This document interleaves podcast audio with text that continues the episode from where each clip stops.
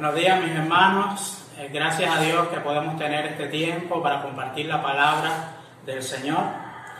En estos momentos lo vamos a hacer en el Evangelio según San Lucas capítulo 2, versículo 8 al 11, que dice así.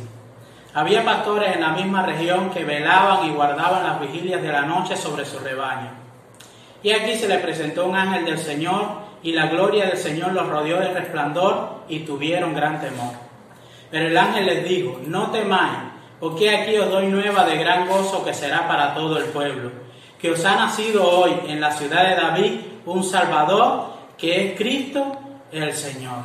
Y aquí tenemos una de las historias clásicas de Navidad, donde están los pastores con sus ovejas, y vemos esta aparición de los ángeles que le traen un mensaje de parte del Señor.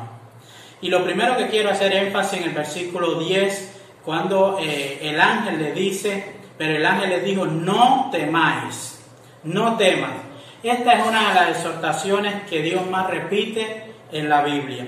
Los ángeles aparecieron a los pastores en medio de la noche, iluminaron todo el lugar y esto eh, dice la palabra que eh, ellos tuvieron gran temor. No temas son palabras que necesitamos escuchar hoy en día. No temas, dice el Señor, no porque el problema no sea grande que estemos enfrentando. No temas, dice el Señor, no porque eh, la habilidad que nosotros tenemos para enfrentar los problemas sea mayor que los problemas. No temas, dice el Señor, porque yo estoy contigo. Eso es lo que dice la palabra eh, del Señor. La palabra dice, en el día que temo, yo en ti confío.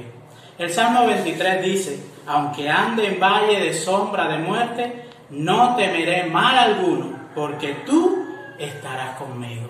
Y esa es la primera exhortación que hace aquí en la palabra, no temáis en medio de eh, tantas cosas que nos llevan a temer. Dios nos dice, no temas, no temas porque yo estoy contigo.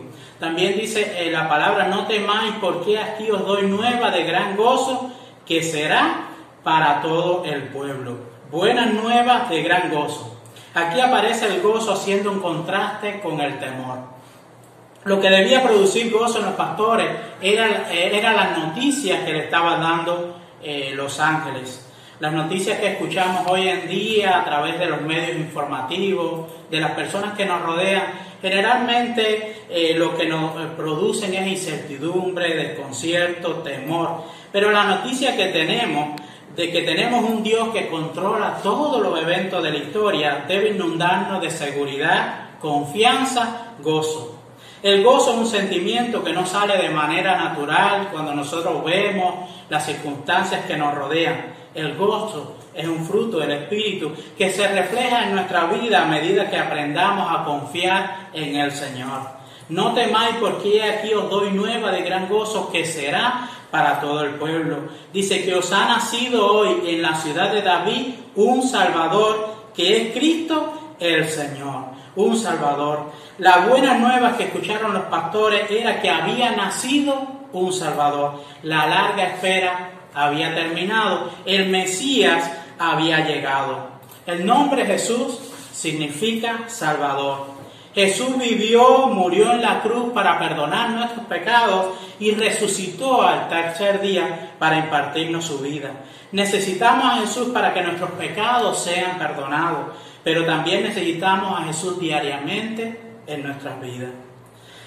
En, el Antiguo Testamento se cuenta la historia cuando el pueblo de Israel estaba en el desierto, no tenían qué comer. Y entonces la palabra nos dice que Dios envió el maná del cielo esta semilla que caía a la orilla del campamento y ellos tenían que salir diariamente a coger este maná. No podían coger dos raciones, no podían coger para el próximo día, tenían que diariamente salir, porque si no la comida, ese maná el otro día se echaba a perder. Jesús en el Evangelio de Juan, cuando llegamos al Nuevo Testamento, usa esa ilustración y dice que Moisés no le dio al pueblo el verdadero pan del cielo, que Él es el verdadero pan descendió del cielo. Y así como el pueblo de Israel debía salir todos los días a comer ese maná, nosotros necesitamos todos los días eh, alimentarnos del Señor. Todos los días recordar que tenemos un Dios que controla todas las cosas, un Dios en el cual podemos eh, ir y refugiarnos ante cualquier situación. Este ha sido un año muy difícil, estamos terminando la Navidad con nuestro tiempo cerrado y el año que viene no parece ser mejor. Pero recordemos la buena noticia de que tenemos un Dios, un Dios que controla todo, un Dios en el cual podemos confiar y que podamos disfrutar esta Navidad. Muchas gracias.